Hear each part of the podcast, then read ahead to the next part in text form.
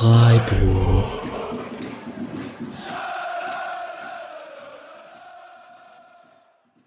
Gut, wollen wir anfangen? Ja, bevor du die Hottakes alle wegnimmst. Ja, dann das klassische Hallo und herzlich willkommen zur 87. Episode des Spotcast Freiburg. Erster Spieltag bei Arminia Bielefeld. Ein spektakuläres 0 zu 0. Wahrscheinlich doch, muss man sagen, spannender als das Ergebnis hergegeben hat. Das besprechen wir gleich in aller Ausführlichkeit. Heute ist äh, Montagabend zur Aufnahme. Das Spiel hat am vorgestrigen Samstag, 14.08. um 15.30 Uhr stattgefunden erster Bundesligaspieltag. Wir werden bestimmt auch ein bisschen über die anderen Partien reden und wie sich das so angefühlt hat mit der Bundesliga und Haaland und etc. Aber ich begrüße erstmal die volle Viererkette des Spotcast Freiburg, nachdem wir uns letztes Mal ausführlicher vorgestellt haben. In den Show Notes findet ihr unsere Twitter-Handles und auch Mischas Webseite, einen Link dazu. Und dann sage ich erstmal Grüß dich, Mischa. Hi. Hallo, Patrick. Hallo. Und herzlich willkommen, Julian. Hallo.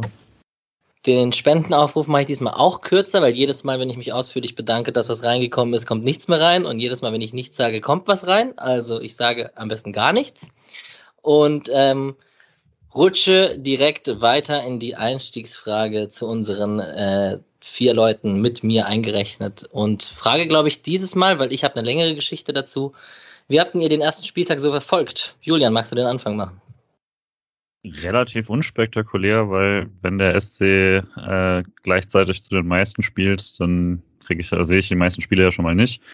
Ähm, und das, äh, das Eintracht abgeschlachte habe ich so nebenbei noch mitverfolgen können. Ähm, und ansonsten war ich die meiste Zeit tatsächlich gar nicht da und konnte dann immer erst danach gucken. Äh, nicht mal so wirklich schnell, weil anscheinend die Highlights jetzt, also sind dann irgendwo bei Sky versteckt und dann muss man da. Perfekt, ich wollte dazu auch was sagen. Ich wollte dich gar nicht unterbrechen. Okay, nee, sehr gut. Ich wollte unbedingt, ich war gerade vollkommen verzweifelt vor der Folge, weil ich auf The Zone nochmal ganz kurz die Highlights gucken wollte. Und da gibt es ja jetzt diese The Zone Show mit den Bundesliga-Highlights, die man durchschauen muss, soll, keine Ahnung. Patrick? Also man kann sie skippen. Also es gibt so Skip-Notes. Ja. Zumindest gab es die heute Morgen, weil ähm, bei mir fühlt es sich noch nicht so an, wo du gesagt hast, Spiel war vorgestern, weil ich habe es gestern Abend um 10 die erste Minute dieses Bundesligaspieltags gesehen, ähm, das Freiburg-Spiel in Real Life und habe dann heute in der Mittagspause tatsächlich im Homeoffice äh, die Highlights der anderen Spiele gesehen und dadurch äh, war die The Zone Bundesliga-Show dann mal ganz von Vorteil. Und was ich gerade gesehen habe, wirklich ganz kurz davor, ist, dass die äh, auf YouTube die Zusammenfassungen jetzt vom ZDF kommen. Genau. Ab montags immer erst. Also quasi äh, dann, also ab Montag sind die ganzen Highlights ab 0 Uhr quasi auch online vom öffentlich-rechtlichen und äh, aber unterm Wochenende ist dann, glaube ich, erstmal nur bei Sky. Und ich glaube, The Zone auch erst am Montag oder so. Da bin ich mir aber nicht sicher. Ah, aber das ist ja also das war bei YouTube immer schon so. Ich äh, hatte ja keine Zone letzte Saison und dann, dann musste ich auch immer mit in der Zone Highlights warten bis Sonntag um 12. ja. ja, und Mischa, also Patrick hat es im Real Life geschaut. Mischa, du SC-Spiel einzeln natürlich, Samstag 15.30 Uhr. Korrekt, ja. Genau. Und drumherum habe ich auch ein bisschen was geschaut. Also ich war relativ viel zu Hause dieses Wochenende. Hab relativ viel gesehen. Ja, bei mir war es so, dass ich in der guten alten Tante Käthe war, der SC Freiburg Bar in Berlin. Und die Tante Käthe ist ja quasi die Frank Rischmüller Bar per, par excellence, weil ähm, die ist ja halb Bielefeld, halb Freiburg. Und die konnten tatsächlich aufmachen, weil sie auch einen Biergarten draußen haben. Deswegen konnten die quasi, ohne dass man wirklich viel testen, vorzeigen musste und so, ähm, konnten die über den Außenbereich Fußball laufen lassen. Bielefeld war sehr in der Überzahl, was Fans dort ähm, betroffen hat. Äh, Grüße wollte ich noch an Daniel Kugler rausbringen, weil beim Pokalspiel hat es ja nicht geklappt, dass wir uns in der Tante-Kette getroffen haben. Das war mein Fehler.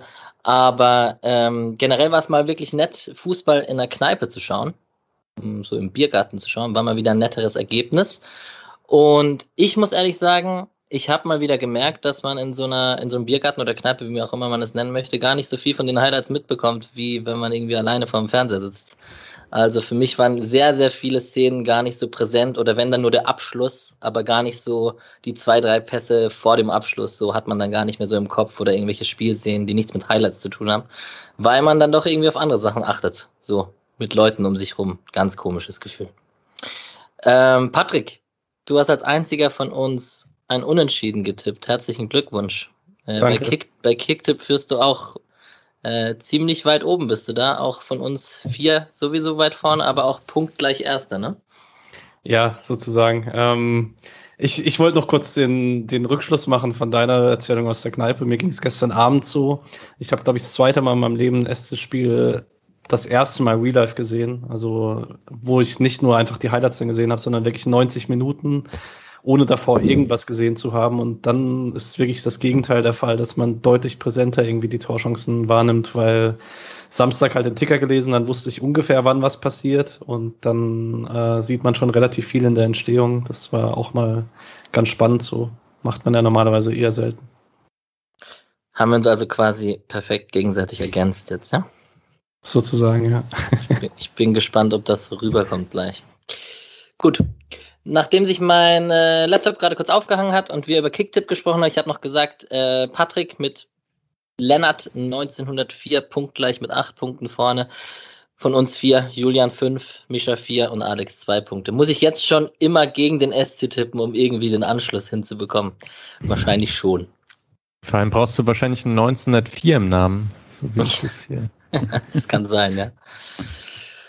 Alright das Spiel. 13.700 Zuschauer auf der Alm in der Schüko Arena gegen Arminia Bielefeld. Und wir reden auch äh, wie immer zuerst über den Gegner. Hm, ich kann ja mal kurz die Aufstellung vorlesen. Wahrscheinlich reden wir am meisten über den Keeper, über Ortega. Ansonsten haben wir Lausen, Laursen, Nilsson, Pieper, Brunner in der Abwehr, Schöpf, Prietl, Kunze, Okugawa und Lasme und Klos vorne drin. Wer möchte denn den Anfang machen und ein bisschen über den Gegner reden und nicht über Ortega? Vielleicht habt ihr ja noch andere Sachen zu sagen. Dann Mischer. also, Klos war derjenige, der die Ortega-Bälle verarbeitet hat. Mhm, mit dem könnte man anfangen. Und das ist ja auch die klassische Kombination Ortega-Klos. Ähm, ich weiß nicht, personell ist es, finde ich jetzt nicht ganz so interessant. Es gibt, also man muss sagen, Rizzo Doan ist weg. Das war der Offensivspieler, der letzte Saison am meisten gemacht hat. Hm. Man kann jetzt über Okugawa reden, äh, jetzt nicht, weil das beides Asiaten sind oder so, sondern der ist halt, also ist auch ein Mittelfeldspieler, ein offensiver Mittelfeldspieler und ein, äh, naja, halt so ein bisschen, ja, ich, doch, ich würde sagen, ist der kreativste Spieler von denen noch. Ähm, man hat Lasme neben Klos, auch ein großer Stürmer, aber naja, der braucht wohl auch noch ein bisschen Zeit. Insgesamt hat er aber ein sehr gutes Pokalspiel und äh, dann Massimo Schipp spielt auf der 8. Also Alessandro Schöpf spielt auf der 8. Und ist Nicht, dass ich dich fragen muss, du weißt es aber schon, wie er heißt, oder? Ja, Alessandro ja. Schöpf, ja, ja. ja. Ähm, und ist dort für die Standards ähm, zuständig.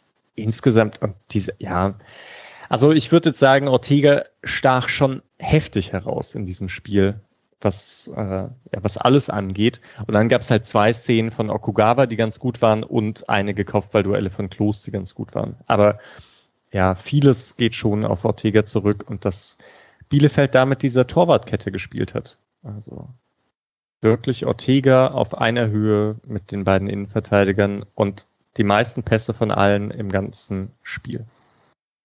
Ja, Streich hat es gesagt in der Pressekonferenz, Spielmacher im Tor hat er es erwähnt. Ähm, lange Bälle vorne festgemacht von Klos und lass mal mit absprechen. Das ist äh, schon sehr spannend. Dennoch die Frage vielleicht an Patrick Bielefeld bis zum Ende im Kampf um den Klassenerhalt, trotz allem?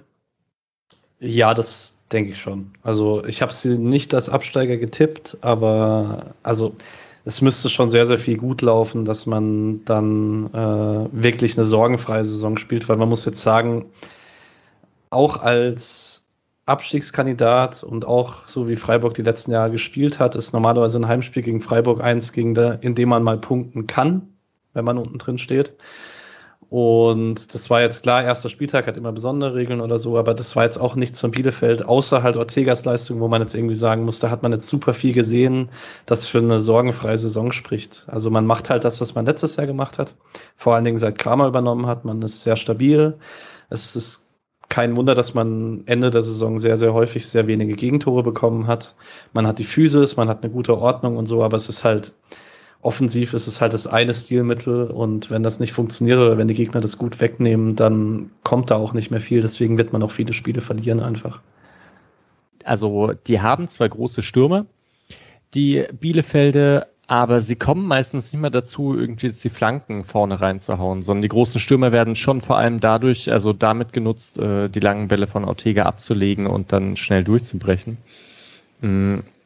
Ja, und dann, also so richtig ein Plan oder doch, das war halt der Plan, ne? Es ist jetzt halt kein besonders krass durchdachter Plan und ich weiß nicht, wie viel Tore sie damit schießen werden. Da bin ich schon gespannt. Aber vielleicht ja auch durch Balleroberung. Mal sehen. Also da ist ja auch was möglich.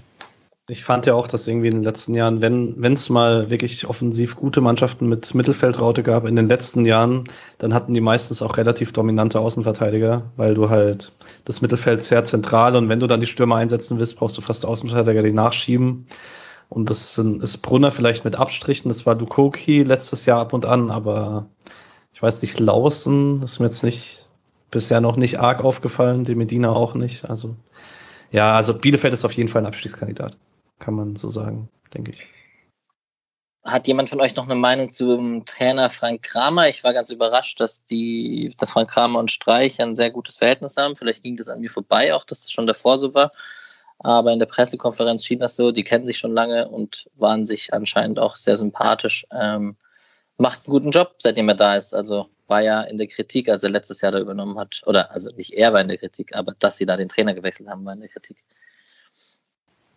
Ich kenne ich kenn den nicht besonders gut. Ich weiß, dass er irgendwann mal im RB-Kosmos war und dass er auch ein bisschen so spielen lässt.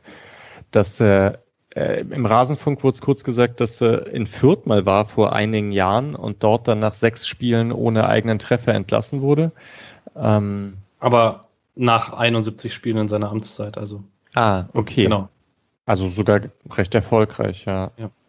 Und ich finde, das passt auch dazu. Also so insgesamt, ich muss ja sagen, ich fand das damals auch komisch, dass sie Neuhaus rausgeschmissen haben äh, und dachte, es wird nicht viel besser werden ohne Neuhaus und mit einem neuen Trainer. Und das, es wurde halt besser. Ne? Kramer hat ja. schon eindeutig diesen Klassenerhalt klar gemacht und das ist schon eine starke Leistung gewesen. Gut, äh, zu Ortega müssen wir, glaube ich, gar nicht jetzt an dieser Stelle viel sagen, weil das wird sich durch die Highlights ergeben. Ich glaube, da haben wir die eine oder andere Szene, wo wir den loben dürfen. SC, Aufstellung. Äh, die gleiche wie gegen Würzburg tatsächlich, 1 zu 1. Auch gleiche Taktik, zumindest von der, von der Aufstellung her mit, mit Gulde, Schlotterbeck und Lienhardt hinten drin. Mit Günther Schmid, Keitel, Höfler, Grifo, Jeong und Höhler.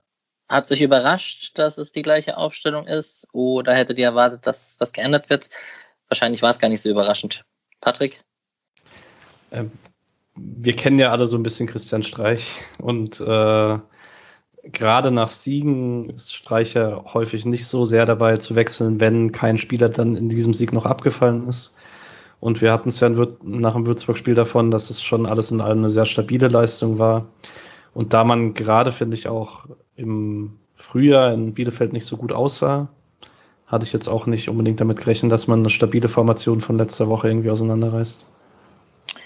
Ja, äh, Michel Jean äh, durfte weiterspielen, hat sich auch verdient. Äh, in der Pressekonferenz wurde es erwähnt, Patrick hat auch schon gesagt, vielleicht nehme ich das mal kurz vorweg. Äh, wir wissen ja, dass es dein Liebling ist und Patrick hat es Dualität von Jean genannt, also Positives und hast du es nicht so genannt? Julian, Julian hat es so genannt. Mann, ich kann es mir auch nicht alles merken. Tut mir leid, Julian. Ähm, ja, das, das Jeong, äh, Genie und Wahnsinn, oder wie wollen wir es nennen? Ach, Julian, mach du doch einfach. Nee, ich fand, ich fand äh, Jeong gut. Er war halt jetzt an Abschlusssituationen direkt nicht so beteiligt und das sagt ja auch immer etwas, dass wenn, wenn so über 60, 70 Minuten da gar nichts so richtig rauskommt, dann ist das jetzt nicht ganz so optimal. Insgesamt fand ich ihn gut, hat äh, er konnte im Pressing jetzt nicht so herausstechen, weil niemand im Pressing herausstechen konnte, weil das eine schwierige Aufgabe war. Und mit dem Ball war er sehr umtriebig. Das hat mir gut gefallen. Also ist, hat auch mal eine Seite überlagert oder sowas und äh, hat sich gut freigelaufen. glaube auf jeden Fall so der umstrittenste Spieler die Woche. Ähm, der, also die, die äh, Rischmüller-Streich, äh, kurze das Gespräch bei der PK ging dann eben auch darum, mal zum Haare raufen und mal zum Zungeschnalzen. Ähm, und auch beim Kicker hat er zum Beispiel eine 4-5 und Grifo eine 2-5 oder so, das ich dann auch, was ich so nicht gesehen habe. Ich glaube, da gibt es auch dann ganz viel, auf was man Wert legt. Da hat er auf jeden Fall wieder seine, seine Klopfer, also seine, seine Fehler dabei und so. Ähm, aber ich fand es gut, dass er auf jeden Fall die Chance jetzt nochmal bekommen hat, wenn er eben, wie Streich gesagt hat, so gut trainiert hat und dann äh, im Pokal eben auch so gut gespielt hat. Dann sollte er das auf jeden Fall auch bekommen, gerade wenn eben Schaller eh noch von der EM-Form äh, zurückkommt. Und würde immer noch sagen, dass er mehr richtig als falsch gemacht hat in dem Spiel. Für mich auch einer der besseren äh, Spieler überhaupt, weil ich dann auch eher verzeihen kann, wenn was schief geht, dafür, dass er sehr, sehr viel probiert hat, äh, gerade im Mittelfeld und viele dieser äh, schönen Angriffe bei ihm durchaus losgingen, weil er sich in so kleinen, engen Situationen sehr gut befreien konnte und auch das echt mittlerweile gut drin hat, so dieses Spiel mit Schmied und so. Deswegen, ich fand es gut, dass er wieder eine, äh, dass er wieder von Anfang an spielen durfte. Folgefrage von Klomate von Ed Onk the Clown. Wie gut war Jeong und beziehungsweise sein Impact im Gegensatz zu Schalai? Warum hat er gerade die Nase vorn? Also EM-Vorbereitung oder EM und halt Vorbereitung ein bisschen später hat er aber auch einfach Stärken, die Schalai manche nicht mitbringt. Also ähm, was sehr auffällig war, was man vielleicht allgemein zu den drei vorne sagen kann, ähm, die fühlen sich alle drei wohl so zwischen den Linien ähm, bewegen sich da auch ziemlich gut, während Schalay ja eher so auch auf rechts außen so der geradlinige Stürmer ist, der hinter die Kette geht. Und äh, Jeong ist dann halt auch auf engem Raum sehr, sehr stark. Also ich meine, das werden wir wahrscheinlich nachher bei den Highlights nicht besprechen, weil daraus keine Chance entstanden ist. Aber in der zehnten Minute gibt es eine Befreiung von der eigenen Eckfahne mit Gulde, Jeong, Keitel und Höhler, was einfach sehr, sehr gut auf engem Raum rausgespielt ist. Kann Schaller wahrscheinlich auch, aber Jeong ist da halt einfach sehr, sehr gut in solchen Situationen. Und das ist gegen Bielefeld sicherlich auch ein Mittel, was man ganz gut brauchen kann. Ich würde euch da auch zustimmen und aber also und auch wenn es mir ein bisschen wehtut, aber ich glaube, dass Schallers äh, Anlagen vielleicht sogar ein bisschen besser zu dem Plan gepasst hätten. Mhm. Also weil man versucht hat, gegen diese Raute, die ja immer das Zentrum verdichtet und die Außen ein bisschen freilässt, äh, viel über die Außen zu lösen und Jeong sich halt, Jeong und Grifo sich eher so ein bisschen zentral fallen lassen und dann halt in dieser Raute drinstecken und nicht so geradlinig da außen vorbeigehen oder hinter die letzte Kette gehen. Ich glaube, so ein Schallei in sehr guter Form wäre da vielleicht besser gewesen. Oder man könnte vielleicht auch sagen, dass Jeong deswegen vielleicht nicht ganz so auffällig war oder oder eben diese Streuung hatte, einfach weil es war halt, also weil er auch in schwierigen Positionen, wirklich in sehr engen Räumen äh, dann war. Ja, und ich meine generell vielleicht noch, also warum er jetzt aktuell dann auch die Nase vorn hat, das ist ja jedes Jahr so ein Thema bei Streich. Vorbereitung zählt sehr viel. Also wer, wer die Vorbereitung verpasst und auch, also auch wenn es nicht die eigene Schuld ist oder so, auch nur ein paar Wochen, ist immer erstmal hinten dran und das regelt sich dann nach ein paar Wochen in der Saison auch wieder, ähm, wo dann eben Trainingsleistungen zählen und so. Aber es ist jetzt wirklich nicht das erste Mal, dass, dass man irgendwie sagt, wer die volle Vorbereitung nicht dabei hat, hat erstmal das Nachsehen. Gut, dann würde ich mal zu den Highlights kommen wollen und ähm, würde fragen, Patrick, ich habe hier so am Anfang, lass mir über links, Schlotterbeck klärt, Okugawa über links, die Flanke missglückt. Es gab einen weiten Freistoß von Ortega in der achten Minute von einem 16er zum anderen, der bei Klos natürlich gelandet ist, der drüber geschossen hat. Das wirkt jetzt so, als ob Bielefeld zumindest in den Anfangsminuten besser drin wäre. Dennoch steht so nach zehn Minuten auch im Ticker Breisgauer belagern den Strafraum so langsam, Flanken von Günther und Schmid. Ich frage dich jetzt bewusst, weil du es im Real Life geguckt hast und ich in der Sportsbar. Ähm, wer kam denn jetzt besser rein ins Spiel? Oder war das so ein klassisches erster Spieltag abtasten? Ich würde sagen, man kann sich beantworten, wer besser reinkam und es war trotzdem kein Abtasten, ähm, weil beide bemüht waren, nach vorne zu spielen. Beide, bei beiden hat man so ihren ähm, Spielplan gesehen. Ähm, Höhler hat zwei, drei Angriffe eingeleitet, indem er sich sehr, sehr weit hat fallen lassen, wo dann einmal Günther, einmal Schmid äh, auf der Seite durchgeschickt wurden. Ähm, Bielefeld halt sehr, sehr früh mit langen Bällen angefangen. Ich habe hier mal auf den Notizen am Anfang mir überlegt, weil ich ja davor schon ein bisschen was gelesen hatte, ob ich äh, die angekommenen langen Bälle von Ortega mitzähle und habe mir dann irgendwann gedacht, das macht Sofa-Score, das brauche ich nicht. ähm, aber nach zehn Minuten war ich bei vier, deswegen ähm, da habe ich dann aufgehört. Ähm, Ja, es wollten halt beide nach vorne spielen. Deswegen, ich fand es war eine ganz gute Anfangsphase. Also allgemein die erste Halbzeit, ja, konnte man sich ganz gut angucken, auch wenn man wusste, dass das Spiel nur noch ausgeht. Bielefeld war ein bisschen besser am Anfang, oder? Ah, ein Tick. Bisschen griffiger vielleicht. Die Bielefeld-Fans in der Tante Käthe waren ein bisschen lauter. Das stimmt. also oder vielleicht so, es, es gab halt noch nicht so richtig was von, oder es gab relativ lange nichts von äh, Freiburg und es gab halt eine Ecke für die Arminia und dann diesen, ja genau diesen Abschluss äh, von Klos nach dem Ortega-Ding. Und dann hat man ja schon das Gefühl, okay, bei den einen nichts, bei den anderen Ecke und ein Abschluss. Reicht ja schon, um leicht besser zu sein. Genau. Die nächsten Highlights, die ich bei mir stehen habe, ihr könnt gerne unterbinden, wenn ihr noch was dazwischen habt, das äh, sind zwei Ecken vom SC, wo die zweite fast in einem Konter endet, den Schmied gut, gut abfängt. Ähm, fand, fand ich oder finde ich immer noch bemerkenswert. Schmied scheint nicht so wirklich an Schnelligkeit einzuwiesen, vielleicht ein bisschen klar zu sein in früheren Jahren, aber für, für solche Situationen ist er immer noch gut genug, auch erfahren. Und äh, 15. Minute habe ich einen Rückpass von Jeong, der neben dem Tor landet und Flecken in Bedrängnis bringt. Die Szene war so ein bisschen bizarr, auch weil ich nicht genau wusste, was da jetzt alles, also A, das, der passt einfach sehr komisch und gleichzeitig steht Flecken im Tor, was jetzt man eigentlich ja wirklich nicht tut bei so einer Szene. Äh, alles ein bisschen komisch, aber auch wenn er halbwegs richtig steht, ist das ein trotzdem sehr scharfer und seltsamer Pass von Jeong. Ähm, fand die Szene auch mit der Ecke, die du meintest, ein bisschen ärgerlich, weil äh, die Variante eigentlich sehr cool war. Und man hat sich ja in Freiburg daran gewöhnt, dass man sehr viele gute Standardvarianten hat, auch wenn sie jetzt äh, noch nicht so viel eingebracht haben, wie man schon gerne hätte, aber eben auf jeden Fall mit die besten der Liga.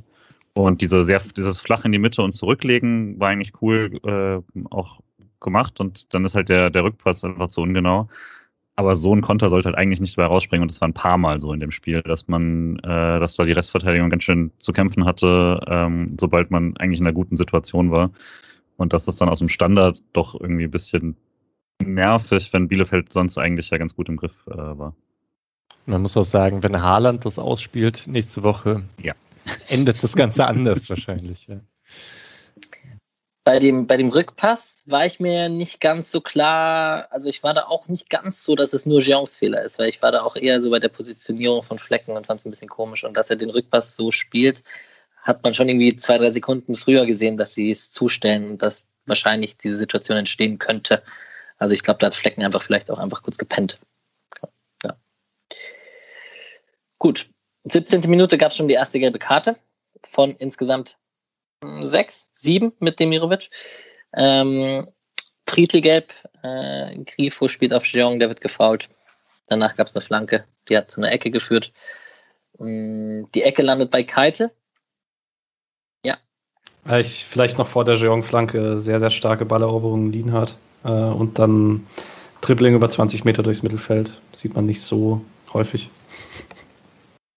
Von Lienhardt, ne? Von Lienhardt, ja. Von Nico Schlotterbeck schon eher. Aber, ja. ja. Aber das ist vielleicht etwas, was mir generell auch schon im Pokalspiel und auch in dem Spiel jetzt aufgefallen ist. Das machen die Äußeren, jetzt war Lienhardt der Zentrale, ne? Eigentlich machen es alle drei ab und zu, dass sie mal, wenn sie keine Anspielstation haben, mal so 10, 15, 20 Meter Raum mit Ball machen, um zu gucken, was sich bewegt und direkt ein Keitel oder ein Höfler sich hinten reinfallen lässt und dass da ein bisschen Rochade passiert. Das ist äh, schon ein paar Mal aufgefallen, dass nicht nur Nico Schlotterbeck das macht tatsächlich. Gulde lässt's meistens. Aber vielleicht kann man da auch sagen, das Aufbauspiel war schon recht souverän, weil das war gar nicht so leicht. Bielefeld hat gut gepresst. Also 4-4-2 Raute und der Zehner Okugawa ist dann eben mit nach vorne und dann haben drei gegen drei gepresst und das ist, äh, also da kann man einen Ball verlieren und ich kann mich aber an keinen hohen Ball, also an keinen, ja, aus Freiburger Perspektive tiefen Ballverlust erinnern. Das ist schon cool. Und man hat jetzt den Ball nicht dauerhaft lang gebolzt oder so, sondern ja, sich rausgespielt und alles ist, ist hinten äh, auch bei einer Dreierkette mit Gulde, der mir recht gut gefallen hat, die ersten beiden Spiele, ähm, funktioniert das gerade wunderbar. Ja, dann müssen wir es gerade vorziehen, wenn du es so erwähnst. Äh, der hat sich ja verletzt. Wisst ihr, was da ist? Man findet noch nichts. Nee, bis auf Streichs Aussage auf der Pressekonferenz, dass er hofft, dass es nur eine Prellung ist und nichts Schlimmeres und nur zwei, drei Tage aussetzen muss und dann wieder einsteigen kann, habe ich auch noch nichts gesehen. Hm. Naja, Heinz kam rein, hat den zentralen Part übernommen.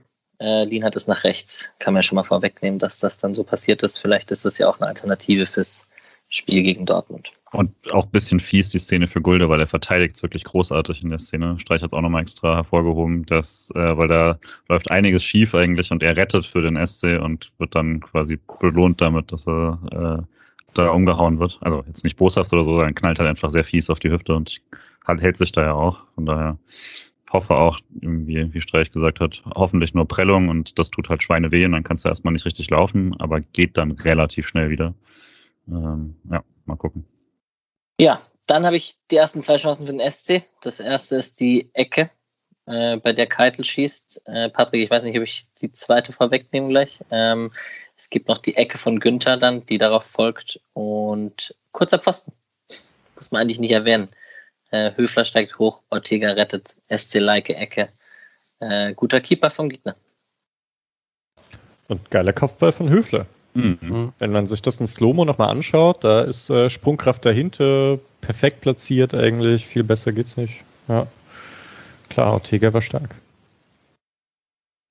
Mir ist aufgefallen, ich weiß nicht, ob das so ist, ich glaube aber, dass das so ist, dass Höfler das besser kann, wenn er nach links köpft als nach rechts. Also wenn mhm. er, also, mhm. also Ecken, die von rechts kommen, offensiv, anstatt von links.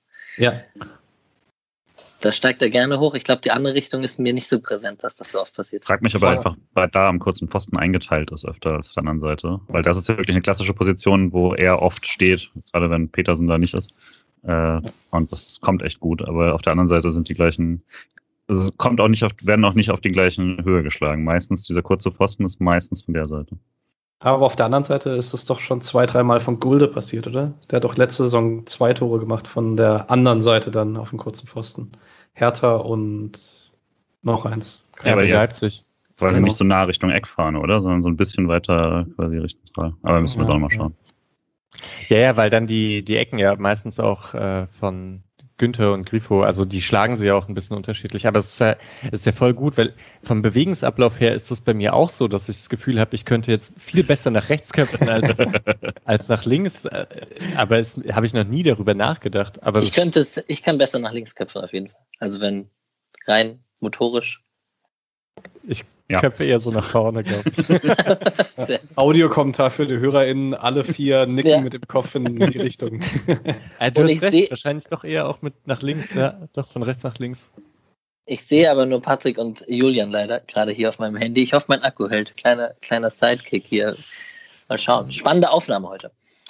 Gut, äh, ich habe hier eine lange Ballbesitzphase vom SC stehen. Patrick, was möchtest du sagen? Ich wollte noch eine Sache sagen, und zwar eigentlich schon vor der zweiten Ecke. Da gab es den zweiten Ball von Keitel, der einen Ball im Zentrum bekommt und direkt einen Pass linienbrechend spielt. Das habe ich gestern Abend schon Julian geschrieben, dass ich das selten beim SC gesehen habe. Ähm, diese Gradlinigkeit, die waren zweimal einen Tick zu weit für Höhler und den dritten, den er in der Halbzeit spielt, den kann Jeong nicht ganz sauber verarbeiten, aber dieses Ball bekommen, aufdrehen und direkt durch zwei Linien durchspielen in die Gasse. Das sieht man nicht so häufig aus dem Mittelfeldzentrum. Janik Keitel, hm? Ja. Werden wir nachher nochmal drüber sprechen. Sollen wir das Santa Maria fast jetzt schon aufmachen? Ich wollte es gerade sagen. Machen wir, glaube ich, äh, nach den Highlights. Das könnten vielleicht einen Ticken länger gehen. Lange Ballbesitzphase vom SC habe ich hier bei mir stehen. Dann gab es äh, wieder einen Ortega, langer Ball von Klos verlängert auf Lastme, der schießt äh, vorbei. Und dann wieder besagter Janik Keitel, ähm, der nach einem Schlotterbeck-Pass äh, nicht richtig zum Abschluss kommt, aber dennoch irgendwie es so scheint, dass er in diesen Abschlusssituationen zumindest öfters erscheint. Julian, hebt ihn das von Santa Maria ab? Nee, ich würde nicht sagen, weil äh, das hatte Santa auch oft genug knapp daneben. Ähm, Gerade am Anfang. Ich habe es versucht, Patrick. War aber auch übrigens wieder eine schöne Freistoßvariante äh, mit Grief und Schlotterbeck. Ähm, ja, nee, also ich fand aber Keitel da auch auf jeden Fall sehr, sehr präsent und ich hoffe dann, dass er die auch mal macht. Aber den fand ich jetzt mit am schwersten, weil da hat er auch noch so ein bisschen, also war eine schwere Schussposition für ihn auf jeden Fall. Äh, hat ihn sonst in der ersten Halbzeit ziemlich gut. Direkt danach leider so einen ziemlich wichtigen Zweikampf gegen Okugawa verloren und dann aber selber, glaube ich, wieder ähm, nochmal angekämpft und so. Aber äh, also da war es dann auch so ein bisschen das, das Problem, das man halt hat, wenn man dann doch auf die äh, Jugend setzt quasi. Manchmal gibt es dann halt solche Sachen. Gleichzeitig hatte Höfler auch schon in dem Spiel. Von daher weiß ich auch nicht, ob man es jetzt einfach auf die Unerfahrenheit schieben kann. Ja. Gulda hat die Hereingabe geklärt von Okugawa, als er sich gegen Keitel durchgesetzt hat. Äh, 30. Minute habe ich Grifo auf Nico Schlotterbeck, der äh, ja, wieder gute Parade von Moreno eigentlich, muss man sagen. Moreno. Jetzt steht da Ortega, er ist ja Ortega Moreno. Ich habe manchmal Ortega und manchmal Moreno in meinen Highlights stehen. Das ist natürlich auch gut.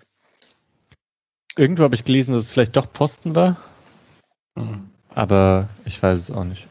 Ähm, ja. Ich dachte, man kann den vielleicht reinlegen nochmal sogar. Also, mhm. dass Schlotterbeck den nochmal reinlegt an den Fünfer, da waren, glaube ich, ein, zwei frei weil der Winkel ist nicht perfekt. Andererseits ist er so frei, das ist echt krass. Also es gab wirklich ein paar Standards, die gut kamen, muss man insgesamt sagen. Standards waren top und das schon so früh in der Saison. Ich finde es interessant bei Nico Schlotterbeck, das äh, passiert ja später in der 44. nochmal, dass er einen Ball auf den zweiten Pfosten bekommt.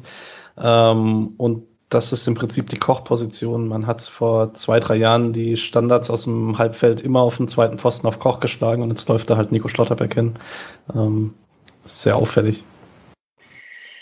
Ja, dann gab es in der 30. Minute die zweite gelbe Karte bei Bielefeld nach einem taktischen Foul gegen Höhler.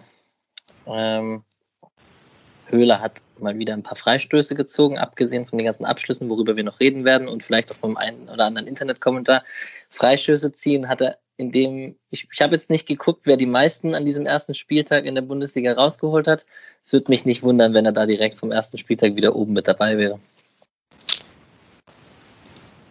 Ja, und jetzt Gut. kommt der erst das mit, also danach kommt erst der Standard auf Nico Schlotterbeck, oder? Ist das so? Ja, also der, der Freistoß, den Höhler rausgeholt hat mit Gelb, dann kam der Freistoß auf ah, Schlotterbeck. Ah, ja, dann stimmt, das stand bei mir in der gleichen Minute, nur in der falschen Reihenfolge. Ja, danach kommt bei mir schon Flanke Grifo Höhle aus zwei Metern auf Ortega. In der 38. Minute. Habt ihr noch was dazwischen? Ja, und zwar äh, Megatat von Flecken, äh, ja. wo er dann auch mal sich auszeichnen durfte, war als äh, mal wieder Klos wird nicht gut genug verteidigt, ist schwer. Äh, und dann kommt plötzlich, es, es ist da Grifo gegen Okugawa im Strafraum und Okugawa trifft ihn vermutlich in den Hacken, weil anders fällt er so nicht um, weswegen ich glaube, dass der zurückgekommen wäre, aber ähm, kommt halt so im 16er an den Ball und will Flecken tunneln und der hält dann tatsächlich einfach den Ball. Das war fantastisch gelöst, aber natürlich eine Situation, die völlig unabhängig davon, ob er jetzt berührt wird oder nicht, so nicht passieren darf. Das war äh, sehr gruselig. Der Schiedsrichter hat Vorteil angezeigt, glaube ich. Hm. Wirklich? Also, Auf jeden Fall war das äh, sechs, sieben Minuten vor, vor der Chance von Höhler. Und ja, ich fand es krass, wie der Flecken da seinen Arm unter seinen Körper kriegt, äh, als er gerade schon dabei ist, getunnelt zu werden. Also ganz nettes Torwartspiel da im 1 gegen 1. Vor der Chance, Micha, und dann darfst du zwei gelbe Karten für den SC noch. Einmal für Keitel gegen Schöpf und einmal für Gulde gegen Lassner. Und ja, jetzt kommt sie, die Kopfballchance von Lukas Höhler. Und die alles entscheidende Frage, Micha, du darfst anfangen. Gut gehalten oder schlecht geköpft? Naja, genau bei solchen Paraden haben wir letzte Saison Müller gelobt. Also, dass der von einer Seite äh, des Tores bei einer Flanke irgendwie super schnell rüber ist und sich dort hat anköpfen lassen. Mm, ja, aus der anderen Perspektive muss man dann doch irgendwie sagen, ah, der muss schon rein. Also, ja, würde ich sagen. Schon ja. stark von Ortega, klar, aber. Kann man machen. Kann man machen, auf jeden Fall. Ich meine, es sind irgendwie zwei, drei Meter, er hat das ganze Tor vor sich. Und so ein Fußballtor ist ja voll groß, wenn ihr mal davor steht. Ne? Also. ja die Angst ist klar, dass du halt irgendwie, jetzt willst du es irgendwie, ne, dann sagt der Kommentator, oder wollte es zu genau machen, weil er ihn plötzlich an den Pfosten setzt oder so, wo das halbe Tor frei hat, aber muss er einfach aus der Distanz, muss er in der halbwegs in die Ecke kriegen, denn das redet dann niemand, ob das Ortega noch schnell rübergekommen ist oder so, weil dann hat er einfach keine Chance. Äh, ich, also es, sagen wir so, wenn er jetzt irgendwie die gleiche Szene im zweiten, beim zweiten Mal macht oder sowas, ist es, glaube ich, okay. Dann ist es, wenn das jetzt ein anderer Stürmer äh, vergibt, dann ist es auch nicht das gleiche Thema. Aber es war dann eben auch mit der letzten Saison schon zu oft so, dass die halt nicht rein sind. Dann hast du natürlich auch nicht das Konto äh, zu sagen, ah ja, den hat er mal nicht gemacht oder so. Also wenn Harry Kane den vergibt, das ist vielleicht was anderes. Ähm, aber ja, war schade, gerade weil das restliche Spiel von ihm so gut war, dass er dann solche Sachen liegen lässt. Ja, man ja. könnte vielleicht auch noch sagen, dass diese Flanke ja so butterweich kam. Also es ist jetzt nicht so, dass er gerade noch so dran gekommen wäre und man froh ist, dass er den irgendwie noch aufs Tor geköpft hat, sondern den konnte er schon auch platzieren. Es gab noch drei Minuten später eine Situation, wo Keitel auf Höhler flankt, der auf Jeong ablegt und Höhler leider im Abseits stand. Das wäre auch sehr gefährlich geworden. Vermutlich ein Tor. Ähm, und dann ging es los, Patrick. Ich glaube, wir müssen jetzt kurz die Debatte führen um Lukas Höhler, weil in der Halbzeit ging es los mit den Kommentaren bezüglich, äh, den hätte ich sogar mit 1,5 Promille gemacht unter dem SC-Kommentar. Ich bin drauf eingestiegen. Äh, Patrick, ich glaube, du hast noch einen äh, Beitrag von transfermarkt.de mit mir geteilt und beziehungsweise mal, ich weiß nicht, ob du ihn jetzt vorlesen möchtest oder zeigen möchtest. Ja, also ich meine, mir, mir ist halt vor allen Dingen wichtig in dieser ganzen Sache, dass, dass es mich gestört hat am Samstag, dass man irgendwie die Dinge nicht unabhängig voneinander betrachten kann, weil ähm, man kann das ja auf jeden Fall so vertreten, dass er die Chance machen muss. Sehe ich auch so, wenn ich die Chance sehe.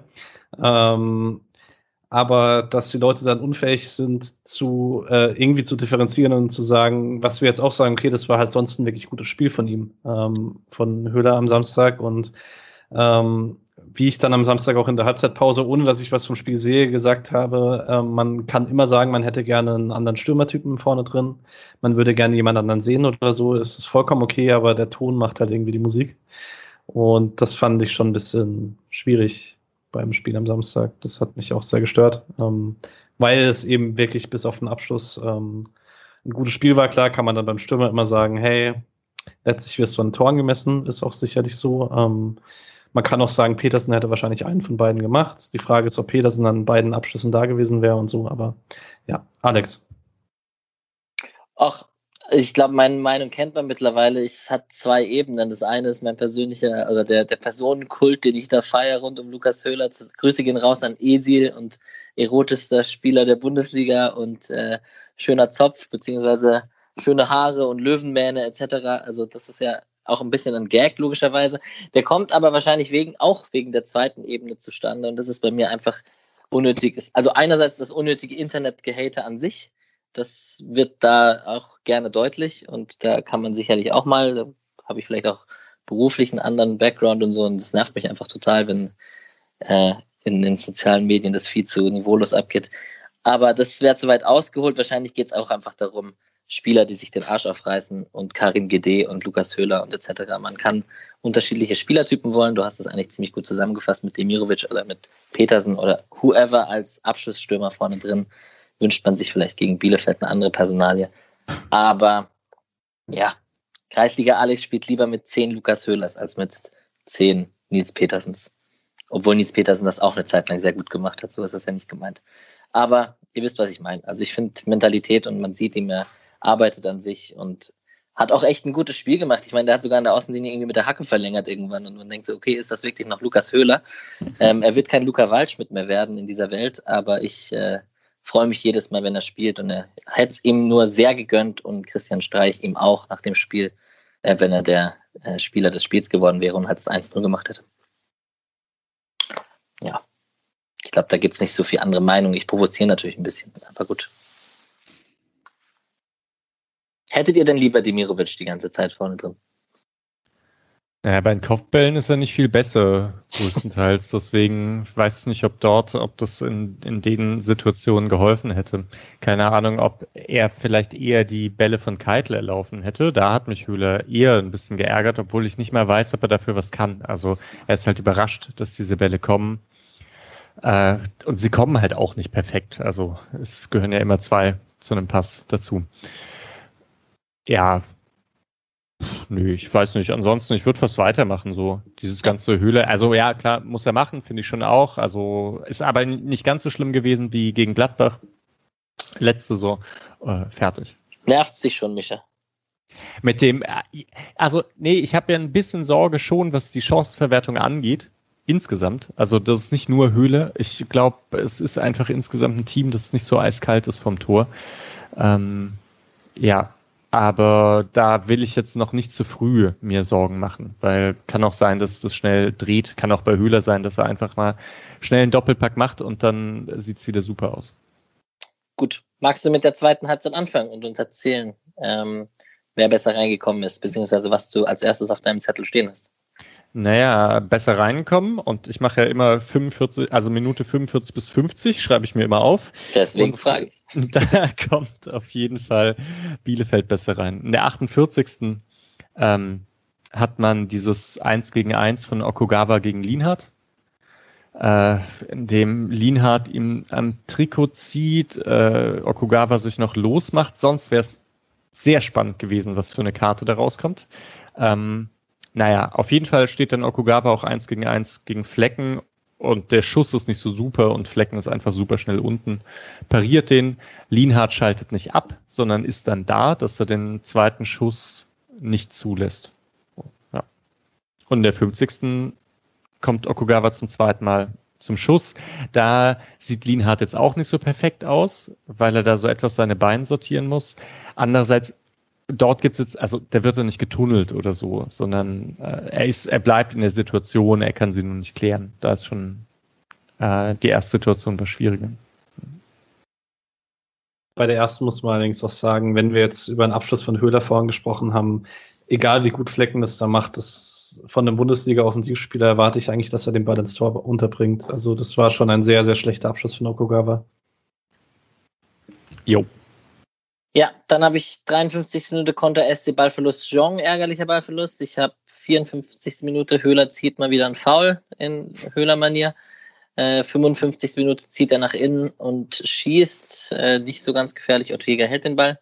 Stopp. auch. Da, da muss ich nochmal, da muss ich ein, eingreifen, weil ähm, das war halt wieder die, der Einwurf parallel zur, ah, ja. zum, zum Strafraum. Und den letzten Ball, den Höhle von dort geschossen hat, der landete ja in Seiten aus.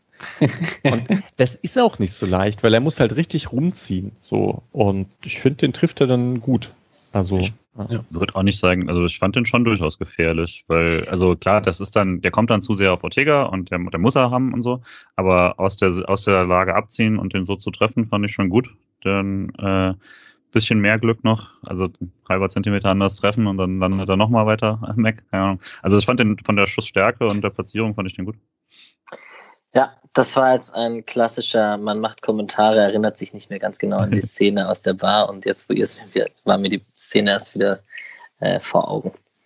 Ja, stimmt, das, der hat er gut getroffen. Äh, 57. Minute habe ich dann die Doppelchance vom SC, wo Günther flankt, die rutscht durch zu Schmid.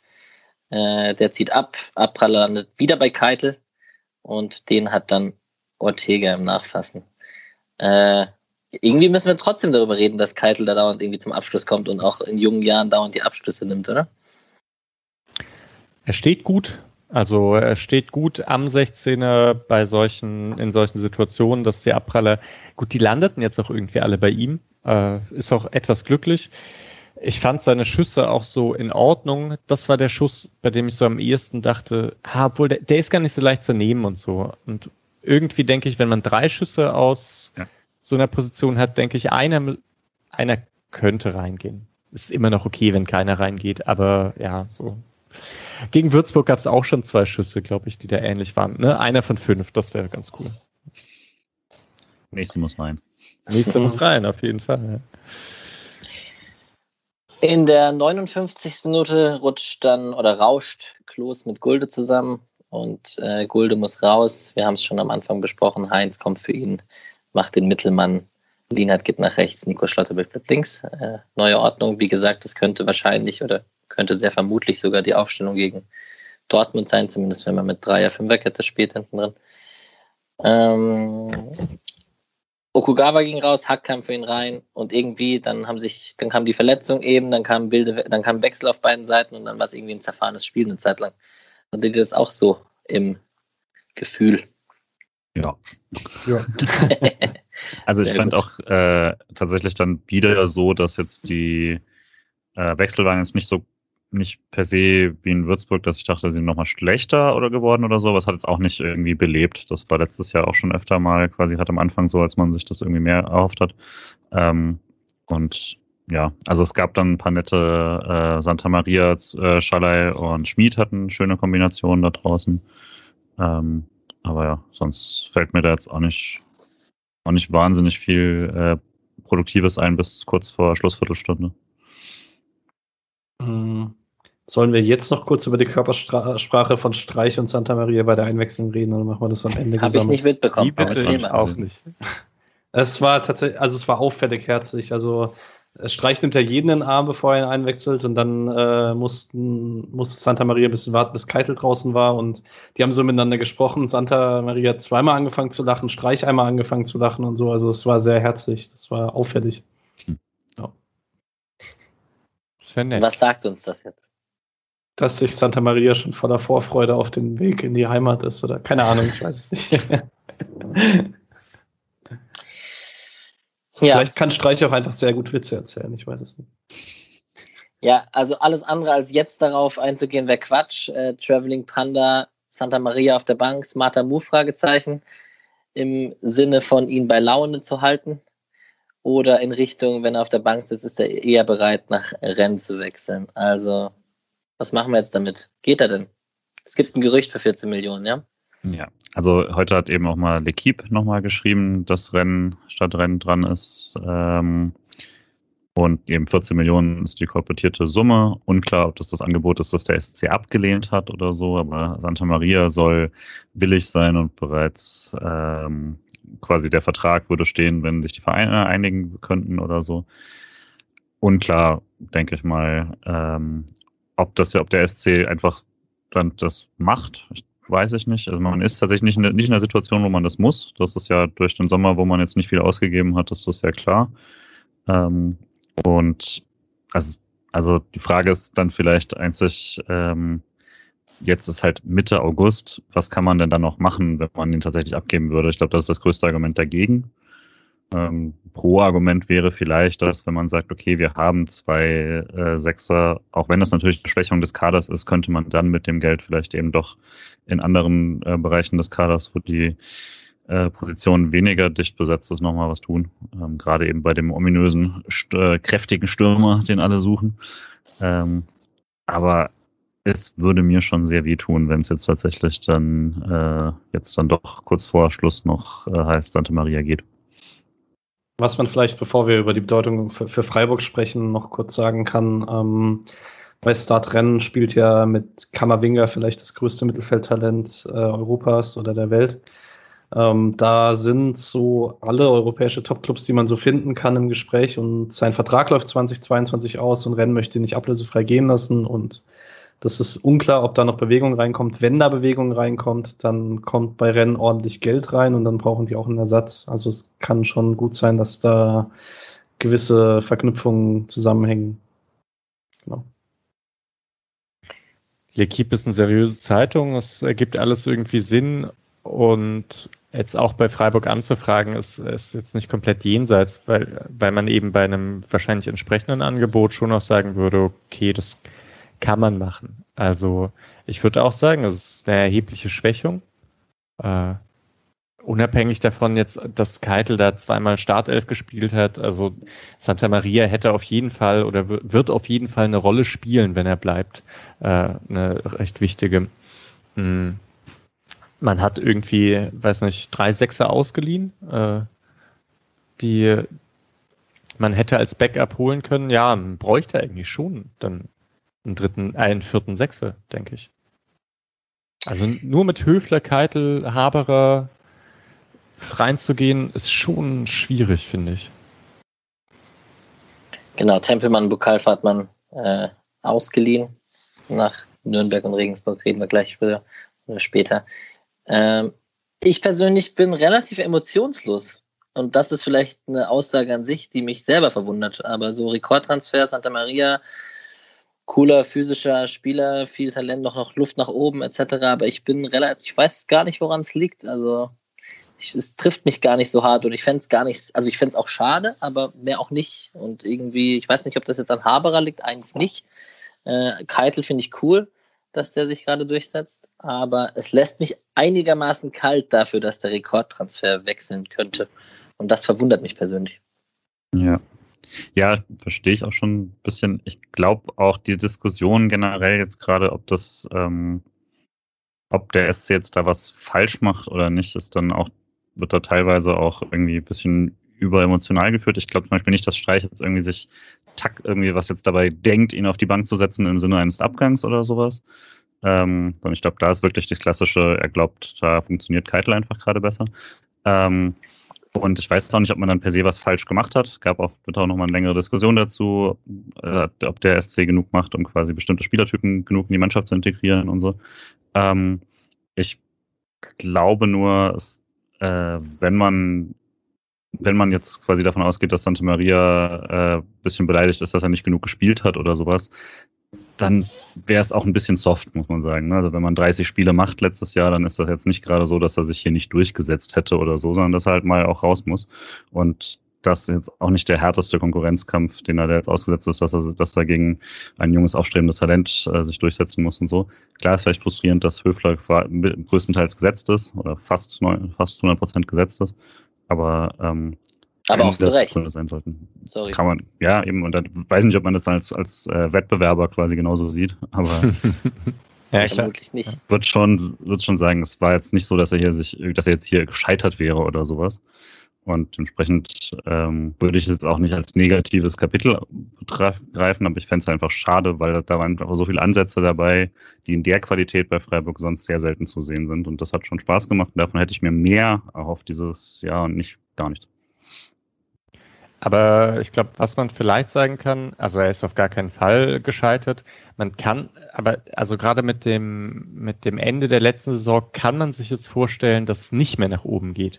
Und mhm. vielleicht kommt daher auch deine Emotionslosigkeit, Alex, weil dieses, also, ähm, ja, also, weil vielleicht ja auch ein bisschen Sorge dabei ist. Was passiert denn wirklich, wenn mhm. Keitels jetzt einfach so durchsetzt und Santa Maria ins zweite Glied rückt?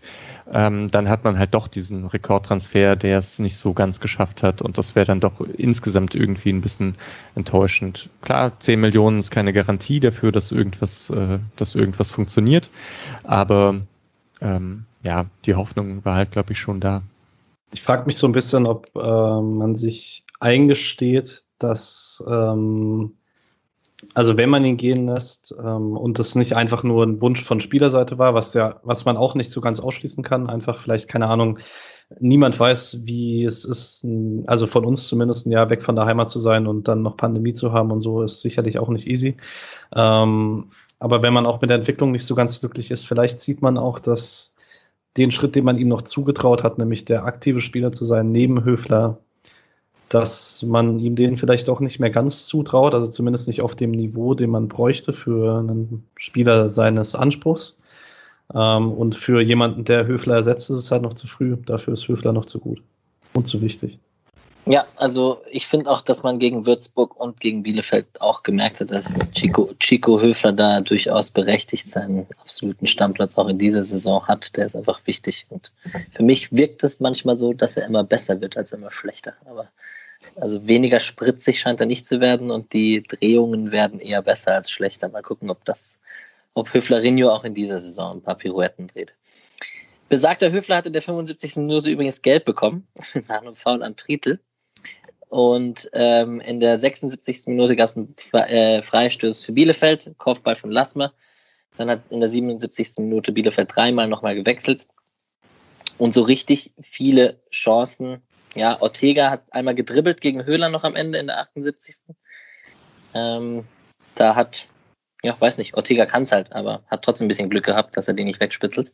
Also ich würde sagen, er hat ihn weggespitzelt. Ja. Also wenn du mal also Ortega verliert den Ball und äh, hat einfach riesen Glück, wo der Ball hinspringt. Also das war, das wäre so die klassische Szene gewesen, wo du sagst, oh, tragischer Held Ortega. Äh, quasi 89 Minuten lang top und eine Minute Gegen lang Höhler. komplett das versaut. Ja, das wäre perfekt. die nur der Fußball schreibt. Ja. Ähm, es war aber auch noch ein kurzer Rückpass.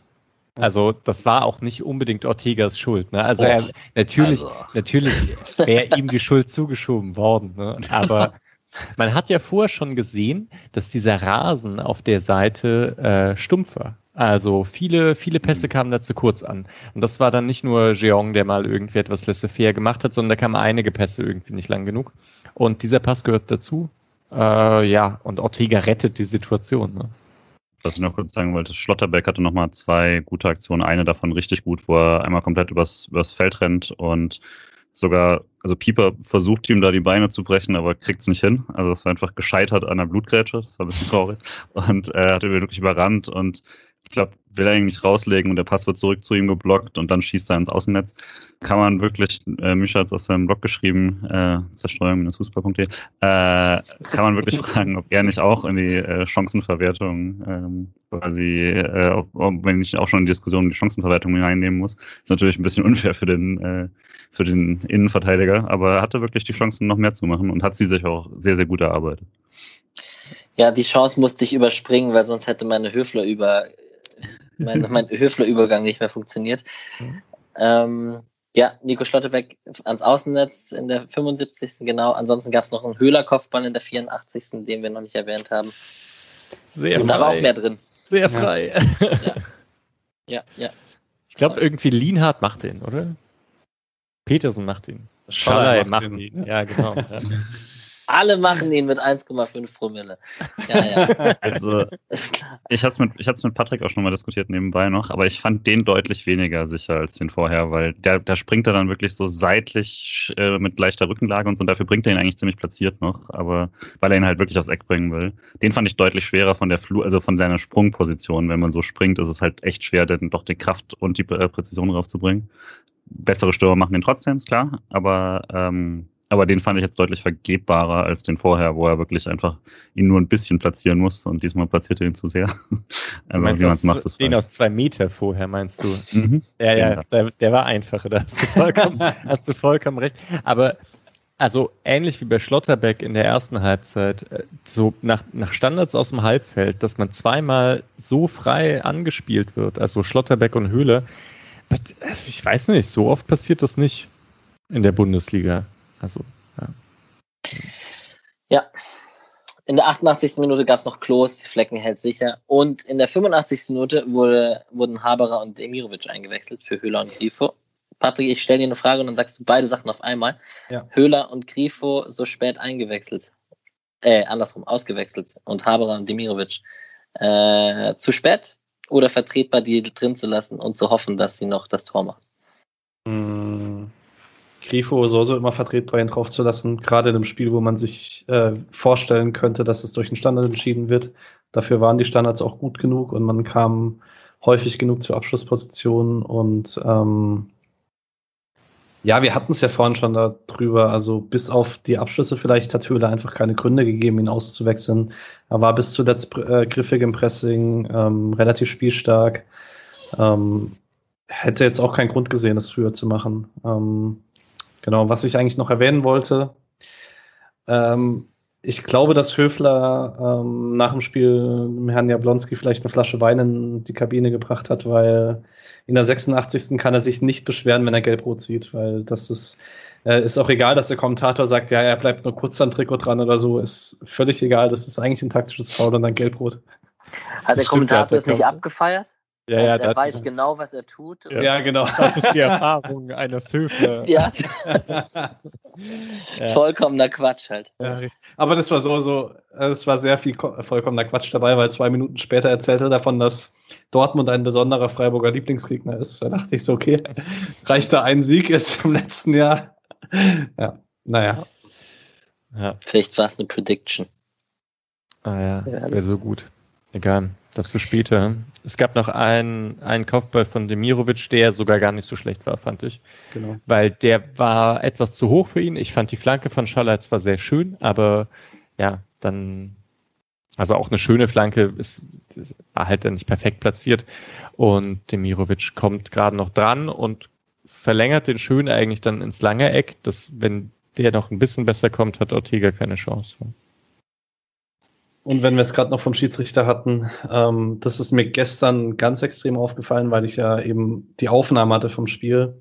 Ich habe drei Minuten vorgespult bei der Gulde-Verletzung, zweieinhalb Minuten vorgespult bei der Okugawa-Verletzung. Es gab fünf Wechsel auf beiden Seiten und man hat drei Minuten nachgespielt. Das war so, das war wirklich weird. Also so fünfeinhalb Minuten einfach nettos schon Unterbrechung. Ja, auch nur in Deutschland, ey. Ja, das stimmt. Gut, dann kommen wir noch zu den Einzelspielern. Falls noch jemand einen Kommentar hat, ich nehme mal Flecken vorweg, den man sicherlich auch loben muss an diesem Tag, auch die Null gehalten. Nicht ganz so präsent wie sein Gegenüber Ortega. Das lag natürlich auch in den Paraden, die er zeigen konnte. Dennoch das 1 gegen 1 gegen Okugawa und, und das andere 1 gegen 1 gegen Okugawa und tatsächlich die, er war immer zur Stelle und wirkt, kommt, ist sehr gut in die Saison gekommen jetzt auf jeden Fall. Und einen, nämlich, einen sage ich auch noch, das ist Nico Schlottebeck, weil ich äh, rausgeschrieben habe, was Streich auf der Pressekonferenz gesagt hat, dass er, weil er ja schon mal in Freiburg war, nicht so wirklich Eingewöhnungszeit benötigt hatte. Äh, sehr zufrieden ist mit ihm und äh, gut einrückt. Schade, dass er kein Tor nach Stand gemacht hat, das, was wir auch gerade gesagt haben. Habt ihr noch irgendwas anderes zu einem Spieler? Nö, eigentlich nicht. Heinz war, also Mittelmann ist komisch bei ihm, weil er halt so einen ganz deutlichen linken Fuß hat. Gut, die anderen sind auch alle einfüßig im, im Zentral, äh, bei den Innenverteidigern, aber Heinz noch mal krasser. Ich weiß nicht, ist irgendwie der krasseste Linksfuß, äh, den ich im Kopf habe. Ja. Ich fand es noch ein bisschen äh, wild, dass bei, im Forum drüber gesprochen wurde, dass Günther irgendwie nicht so spritzig wirken würde. Habe ich jetzt nicht gesehen. Ich weiß nicht. Hab dann auch Hat noch halt nicht so viel Vorstöße wie ja, gegen aber- Würzburg. Also ich fand jetzt, ich fand es nicht so auffällig, wie es letzte Saison am Anfang der Saison gewirkt hat. Und selbst wenn, dann wäre es doch irgendwie normal, wenn es die ersten drei, vier Wochen halt wieder so braucht, vor allen Dingen da bei der EM war. Äh, vielleicht generell zum linken Anker hatte auch irgendwie so das Gefühl, es war jetzt nicht deren stärkstes Spiel an sich und dann hat man am Schluss die Statistik und ja, Statistik, aber trotzdem waren dann wieder irgendwie auch in den Notizen und so fast jede gute Flanke, fast jede gute, ähm, jeder wichtige Pass in den Strafraum und so lief dann halt über Grifo oder Günther. Also die hatten, da kam, klar, das lag auch an Standards teilweise, aber die haben auch einfach, ähm, also sie haben auf jeden Fall durch die Passgenauigkeit und die Flankengenauigkeit trotzdem hat genug Situationen rausgespielt, wo es hätte klingeln können. Ähm, würde vielleicht sagen, es fällt dann ein bisschen weniger auf, wenn man nicht so viele gemeinsame Passaktionen hatte, wie wie die andere Seite hatte, aus der dann aber trotz gutem Spiel von Schmid und so nicht so viel geworden ist. Einen muss man doch noch erwähnen, das ist Christian Günther. Anpfiff Podcast hat es im Kommentar geschrieben. Äh, Rekordspieler mit Andi Zeyer, Bundesliga, SC Freiburg. Äh, herzlichen Glückwunsch da, da werden noch ein paar Spiele dazukommen. Und man kann wahrscheinlich an der Stelle den Dazon Kicker Podcast empfehlen. Da hat er doch einen sehr guten Auftritt hingelegt, sehr sympathisch. Und irgendwann wird er auch hier zu Gast sein. Und ich wollte noch eine Sache vorhin, von vorhin ergänzen. Du hattest natürlich recht. Höhler war der meistgefaulte Spieler dieses Spieltags. Das bringt mich doch zum Votum des Spieler des Spiels bei uns vier. Nein, ich lasse es ja schon, ist ja gut. Ich muss ja nicht übertreiben. Wen habt ihr denn auf dem Zettel? Schlotterbeck. Schlotterbeck. Beide. Muss, also ist immer nur für Freiburg oder wie? Ja. Ja, sonst, ich habe schon überlegt, ob Ortega gut genug war, was auch für uns wird, aber ja. Ortega war so krass, ja. Nee, ich hätte schon gesagt, der SC-Spieler des Spiels. Und ich gehe auf Flecken. Ich habe mir vorher nichts überlegt. Äh, Sofascore auf, Grifo 7,6. Ähm, ja, doch, ich nehme Grifo wegen den Standards, ja. Wenn die Abnehmer stimmen, dann kommt man da auch mal schnell auf zwei Assists. Kreisliga Alex kennt dieses Problem. ähm, Als schlechter Abnehmer. Natürlich. Nein, nein, das ist Freistoß. naja, ist egal. Ähm, Statistik, du hast gerade erwähnt, wir blicken ja ab und zu drauf. Ich denke, so Ballbesitz ist man leicht besser gewesen, logischerweise. Hat man auch gesehen, man hatte mehr Schüsse, irgendwie, wenn man die Großchancen, die Ecken, 9 zu 4, wenn man sich das so insgesamt anschaut, hat man schon irgendwie das Gefühl, klar, Bielefeld hätte auch ein Tor machen können, aber Freiburg war irgendwie dem 1-0 näher. Ich glaube, das spiegeln die Statistiken auch ganz gut wider. Ja, also das ist auch mein genereller Eindruck. Ich fand das Spiel ziemlich in Ordnung und denke auch, das hätte man eigentlich gewinnen müssen. Ich ärgere mich eher darüber, dass Ortega halt so super krass an dem Tag war, eben auch bei auch auf der Linie. Äh, die, also gerade das Chancenverhältnis, das man kreieren konnte, mit kaum was zugelassen, außer eben am Anfang der zweiten Halbzeit gegen Okugawa. Hm, auf der einen Seite und auf der anderen Seite sich halt Chancen herausgespielt. Äh, ja, das ich finde, prinzipiell darauf kann man sehr, sehr gut aufbauen, gerade auch gegen schwächeren Gegner, gerade auch mit dem, dass man selber mehr Ballbesitz hatte und so. Das war jetzt nicht das typische, Freiburg macht das Spiel, spielt ganz hübsch und ist dann halt total, äh, ja, und, und läuft dann zweimal blöd in, in Konter rein oder so, sondern das war schon sehr seriös und gut. Ähm, noch kurz dazu zum Ergänzen, der User Chris0129 bei transfermarkt.de hat heute Mittag einen Beitrag gemacht, in dem er die Expected Goals Werte der Spiele gegen schwächere Mannschaften sozusagen letzte Saison rausgeschrieben hat, in dem man nicht gewinnen konnte.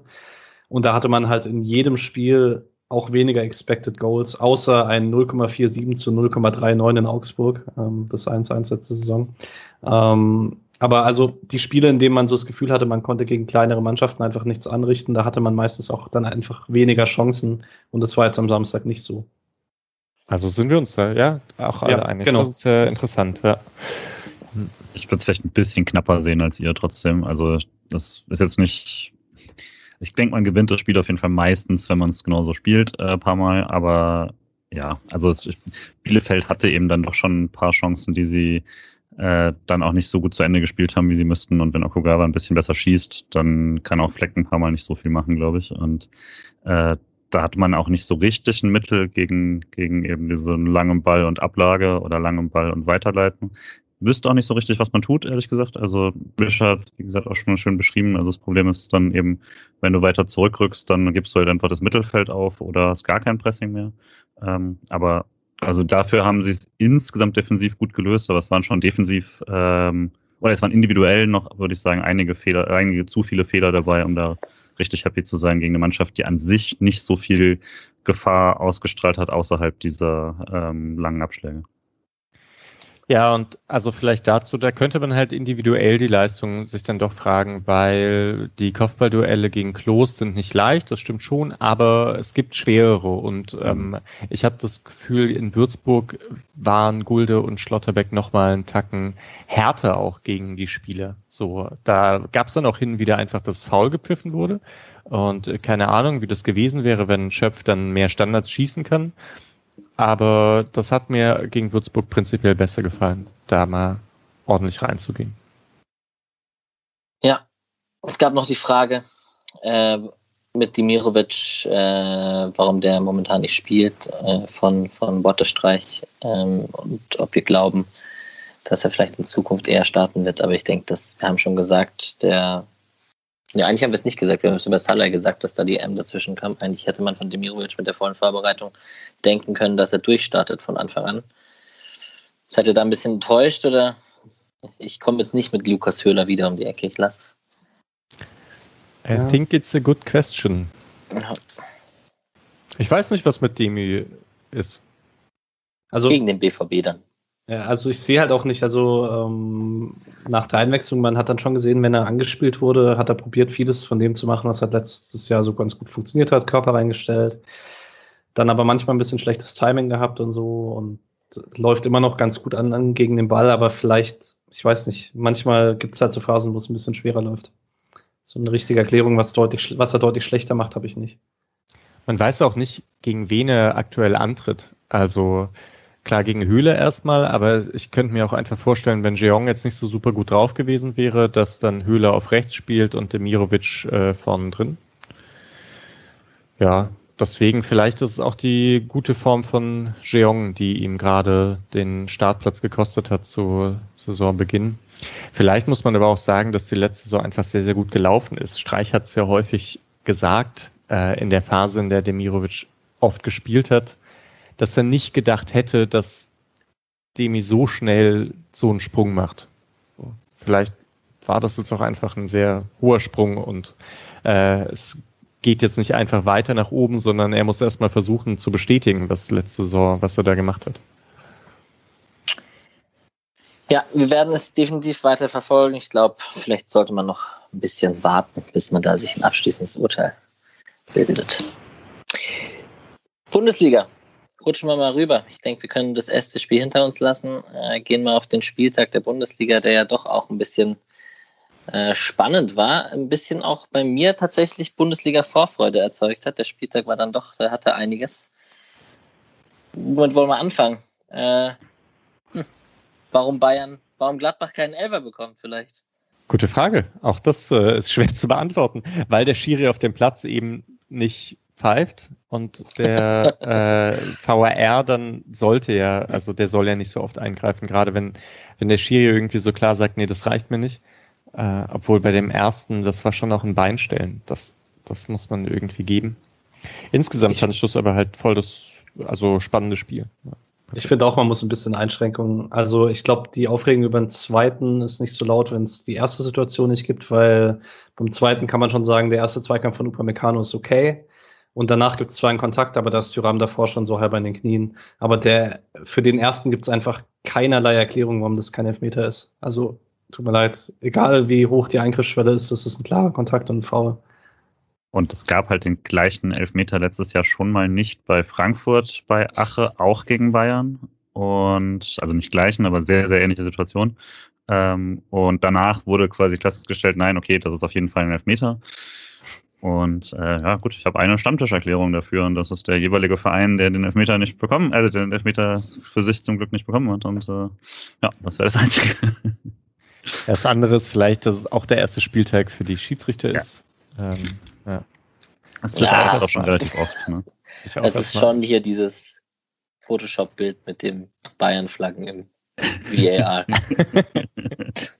Wobei man äh, tatsächlich sagen muss, also einerseits steht ja immer, dass, also Gräfer hat es ja auch in einem Interview gesagt, dass man nochmal eine andere Art von Rückgrat braucht, um strittige Entscheidungen gegen Bayern zu treffen. Ähm, man muss aber auch sagen, bei allen negativen Dingen die wahre Tabelle mit sich bringt, weil das eigentlich keine wahre Tabelle ist, weil der Spielverlauf und sowas. Aber es ist schon ein ganz guter Überblick darüber, wie viele Entscheidungen für und gegen eine Mannschaft sind. Und da war Bayern in den letzten Jahren meistens ausgeglichen oder sogar negativ. Also man, man bauscht auch medial einfach die Dinge oft mehr auf, die dann für Bayern laufen. Das geht halt so, das bringt so die Sache mit sich. Ist ja auch meistens so, dass wenn es, also wenn Bayern dann irgendwie äh, glücklicherweise äh, keinen Elfmeter gegen sich gepfiffen bekommt, dann wäre das meistens der irgendwie der Führungstreffer oder der Anschlusstreffer oder sonst irgendwas. Und wenn Bayern dann irgendeinen Elfmeter nicht bekommt, führen sie eh schon 4-0 und äh, es interessiert keinen mehr. Ja. Ja.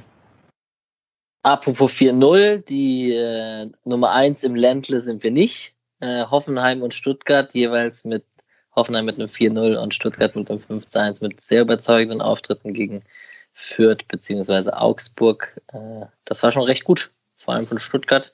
Muss man vielleicht sagen, man weiß noch nicht ganz genau, wie gut Fürth am Ende sein wird, aber das war schon relativ überzeugend von unseren Nachbarn im Ländle. Da bin ich gespannt. Also ob Fürth jetzt erstmal häufige äh, Probleme bekommt, weil, ja, also ich, ich weiß es nicht genau, wie gut Stuttgart ist. Da, genau, also bei den beiden, da würde ich die Aussagekraft nicht so, nicht so groß sehen. Mhm. Obwohl, ich habe mich ja so gefreut, ich habe Leveling im, in meinem Communio-Team, wird eingewechselt, schießt es 1 zu 5 und bekommt 10 Punkte. Das war so stark. Was? Ähm, aber ich fand äh, Hoffenheim beeindruckender und Kramaric, wenn der fit ist, einfach ist super krass. Und also ich bleib dabei, Hoffenheim wird die Überraschung der Saison. Ja, und ansonsten, also es gab ja noch interessante Spiele hier mit Haaland gegen Frankfurt, muss man wahrscheinlich fast sagen. Und ähm, ich habe mir tatsächlich Mainz gegen Leipzig gegönnt und fand es gar nicht so uninspirierend, was Mainz da gegen den Ball hinten im Strafraum leidenschaftlich weggerissen hat gegen Leipzig. Das war schon sehr cool.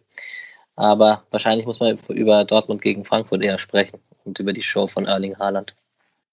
Ist ja Julia natürlich. Überleitung. Ja. Also ist ja dann auch die Überleitung zum, äh, zu unserem Spiel. Ah, ähm, 2-5.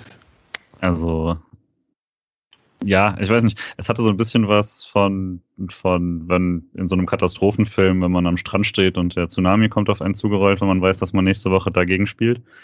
Ähm, ja, war, äh, ich weiß nicht, klar, da waren auch hanebüchene Fehler von Frankfurt dabei, aber war es eine Show halt einfach. Und äh, ist ja jetzt auch nicht so, dass es eben bei ihm nicht Kräuter führt. Ne? Also das ist dann schon so gleichzeitig, es ist sehr Dortmund, immer mal wieder sowas rauszuhauen und dann gegen die, ähm, ja, vielleicht gegen die SC Freiburgs zu stolpern, äh, wo man dann eigentlich die Punkte auch schon eingeplant hat.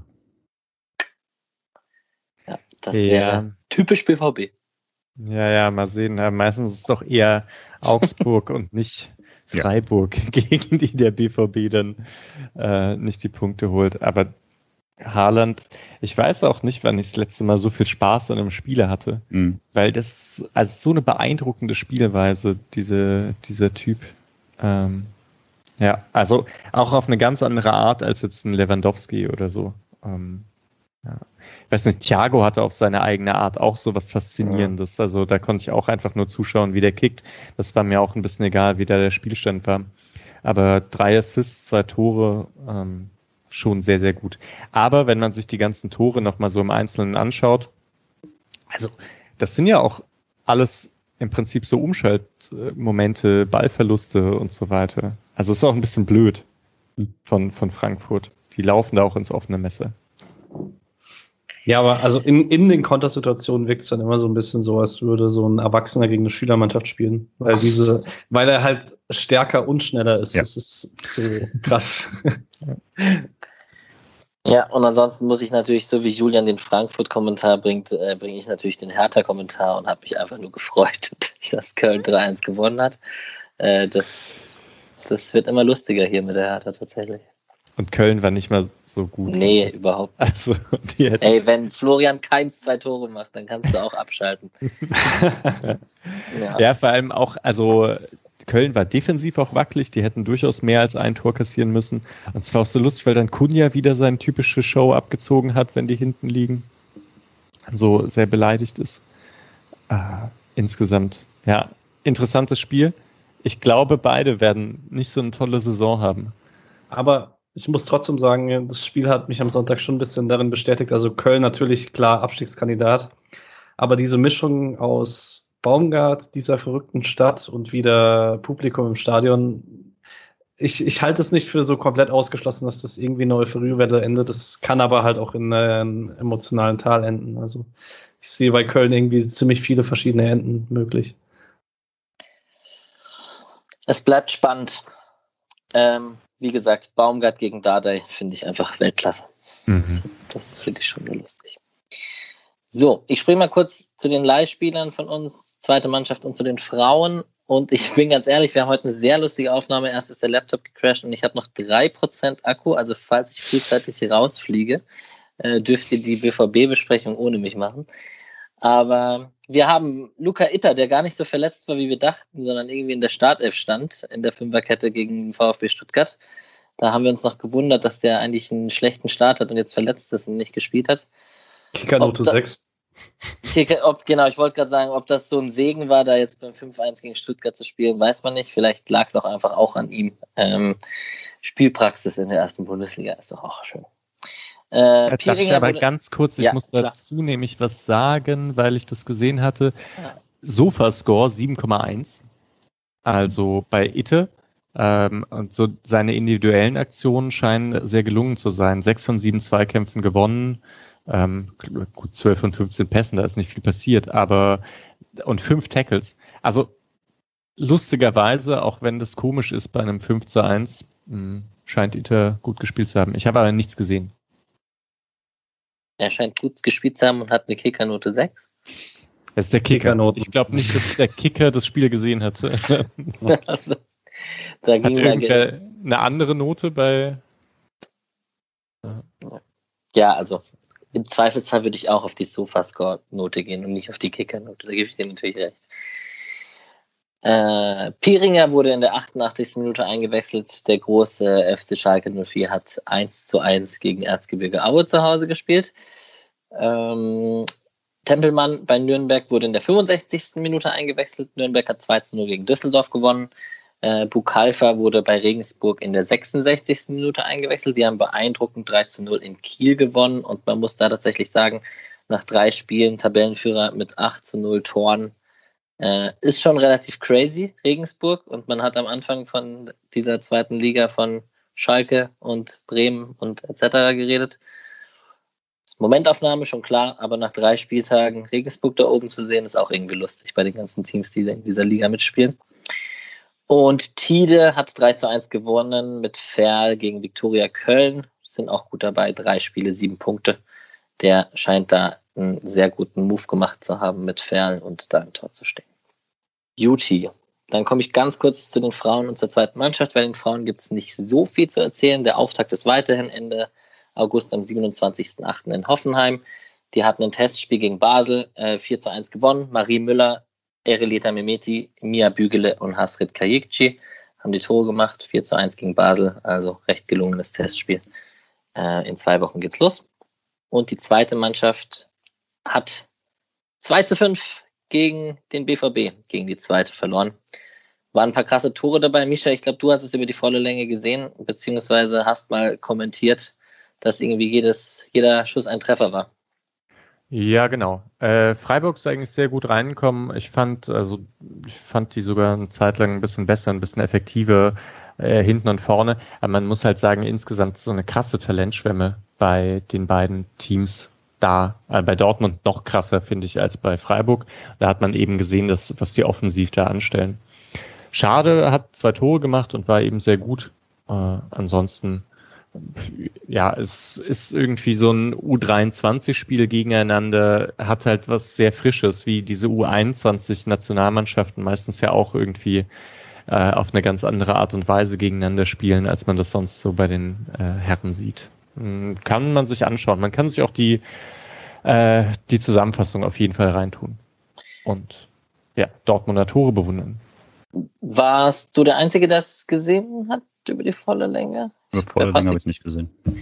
Weil die Rückfrage wäre ja einmal, kann ich auch an alle stellen, aber Misha, wenn du es gesehen hast, ähm, ist ja jetzt trotzdem verwunderlich, dass man ausgerechnet das erste Spiel, wo Sedilia, Kevin Schlotterbeck, Ezequem, Schade, Kammerbauer ist jetzt eher Teil der zweiten Mannschaft, den braucht man nicht mehr zu erwähnen. Aber dennoch, wo eben die Spieler, die bei der ersten Mannschaft in der Vorbereitung dabei waren und auch Kevin Schlotterbeck, der ja ein etablierter Bundesligaspieler ist, ähm, dass man ausgerechnet das Spiel, wo die dann mitspielen, 2 zu 5 gewinnt, äh, verliert. Es waren halt alles Schüsse aus komischen Situationen. Also entweder Distanzschüsse, wo man auch sagen kann, die kann man besser blocken oder so. Ein Schuss nach einer Ecke aus recht spitzem Winkel und dann noch das 5 zu 2 in der Nachspielzeit, in dem man noch so ein bisschen, also da hat man einen Konter gefressen. Ja gut, fünf Gegentore sind viel, ne, da hast du schon recht, aber also mir schien es jetzt nicht prinzipiell irgendwie eine ganz schlechte Abwehrleistung gewesen zu sein, sondern es waren meistens so Einzelaktionen, die ganz komisch ausgegangen sind. War auf jeden Fall spannend. Ich hatte letzte Woche gesagt, äh, weil das Spiel ja am Freitag war und dann die erste am Samstag gespielt hat, dass man schon so Rückschlüsse auf den Kader der ersten Mannschaft äh, ziehen kann. Und das war ja in dem Fall auch der Fall mit, vor allem auch mit Kevin Schlotterbeck, der da in der Startelf stand bei der zweiten Mannschaft. Also das wird weiterhin so sein, dass wir da ein bisschen äh, Rotationen sehen werden und auch halt eben die Spieler Sidilia, Ezequem etc., die wird man halt auch in der zweiten Mannschaft öfter sehen. Extra Lob an Kevin Schade mit zwei Toren in diesem Spiel. Und Artur Bolo konnte nichts machen. So, ja, war schade für ihn. Ja, stimmt. Fünf Gegentore für Artur Bolo ist natürlich bitter. Gut. Und dann kommen wir mal, mal gucken, wie lange ich durchhalte, zum Spiel gegen den BVB. Samstag 15.30 Uhr zu Hause gegen, wir sind ja Lieblingsgegner. Oder die, der BVB ist unser Lieblingsgegner. Haben wir ja gehört vom Kommentator. Was denkt ihr denn? Kriegen wir Haaland gestoppt? Ich glaube, Freiburg verliert. Wild Guess. Äh, ja, also ich denke, wenn wir gegen Bayern, Leipzig oder Dortmund spielen, muss alles ideal laufen, um was mitzunehmen. Das wird immer so sein, also zumindest auf absehbare Zeit. Und daran ändert auch ein Sieg gegen äh, Dortmund dieses Jahr im Januar nichts. Ähm, es ist nicht unmöglich, aber es ist gerade am zweiten Spieltag vielleicht ein bisschen unwahrscheinlicher, dass Dortmund jetzt schon an Schärfe verliert. Andererseits haben sie diese Woche jetzt morgen Supercup und so, vielleicht. Mal schauen. Aber ich würde auch sagen, wenn alles normal läuft, gewinnt Dortmund das Spiel, klar. Ich brauche also, Ergebnisse auch im, im Nebensatz. äh, Dortmund gewinnt 2 zu 0. Hm. Dortmund gewinnt 3 zu 1. Also Freiburg hat ja die letzten beiden Heimspiele nicht verloren. Also vier Punkte aus den letzten beiden Heimspielen gegen Dortmund. Ich denke, rein statistisch führt man, da ist man da so deutlich besser. Und ich fürchte auch, dass man das verliert. Aber ich kann tatsächlich sehen, dass man hier ein richtig klassisches Defensivstreichspiel äh, hinbekommt, äh, das Frankfurt so offensichtlich nicht aufziehen konnte. Und äh, das, glaube ich, auch ein bisschen zu einfach gemacht hat und dass man es nicht so einfach macht. Und ich sage einfach mal 1-1. Ich habe ja ein bisschen Angst, dass Streich eben nicht so defensiv rangeht. Gerade zu Saisonbeginn neigt er ja manchmal dazu da irgendwie was auszuprobieren, dann wird es, glaube ich, richtig bitter. Dann wird es bitter. Jetzt bin ich ja durch meinen erfolgreichen Kicktipp-Start schon in der Bredouille, ob ich gegen den Strom schwimme oder ob ich den. Ob ah, und ah, da ist der okay. Akku leer.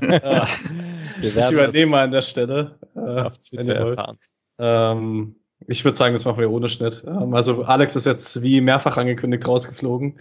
Ähm, er schreibt gerade in die Gruppe. Ähm, ich ich hole mir noch schnell, also wir holen uns noch einen Ergebnistipp ab. Ähm, genau. Ähm, äh, Alex sagt 0-0 übrigens. Ähm, dann kann ich jetzt noch ergänzen, was ich gerade eben nicht sagen wollte, in der Hoffnung, dass äh, Alex vielleicht durchkommt. Ich hätte ja mal wieder Bock auf so ein richtiges Streichdefensivspiel. Ich muss da immer an dieses 0 zu 0 nach der roten Karte Rave denken, bei dem Abrashi irgendwie gefühlt überall auf diesem Feld war und jeder für einen anderen die Meter gelaufen ist und so. Es wäre schon ein Spiel, auf das ich nächste Woche sehr viel Lust hätte. Ähm, aber ja, schwierig. Das ist ja eine Art und Weise von Defensivspiel, die, also es gibt ja auch andere Arten und Weisen von Defensivspiel. Ich erinnere mich an ein Konterspiel gegen Leipzig, das dann 3-0 irgendwie für Freiburg ausgegangen ist. Das ja, war ja auch eine Defensivtaktik dann. Stimmt. Mal sehen. Gut, wir werden sehen nächste Woche. Ähm, hat jemand von euch beiden noch was, was er loswerden möchte? Nö, ich sag, glaube ich, aber ich kann hier auch sagen, nächste Woche bin ich wahrscheinlich nicht dabei. Ähm, ja, übernächste Woche vielleicht. Genau. Den Misha versteckt in die Heimat, sozusagen. Ähm, dann danke ich euch allen fürs Zuhören. Ähm, danke Alex äh, jetzt in Abwesenheit für das Durchkämpfen durch die technischen Probleme, die Freiburger Podcasts waren dieses Wochenende nicht vom Glück verfolgt. Äh, dann liebe Grüße an Füchse Talk. Wir hatten heute unseren eigenen Kampf. Ähm, ich wünsche euch allen einen guten Start in die Woche und wir hören uns nächste Woche. Bis dann. Ciao. Tschüss.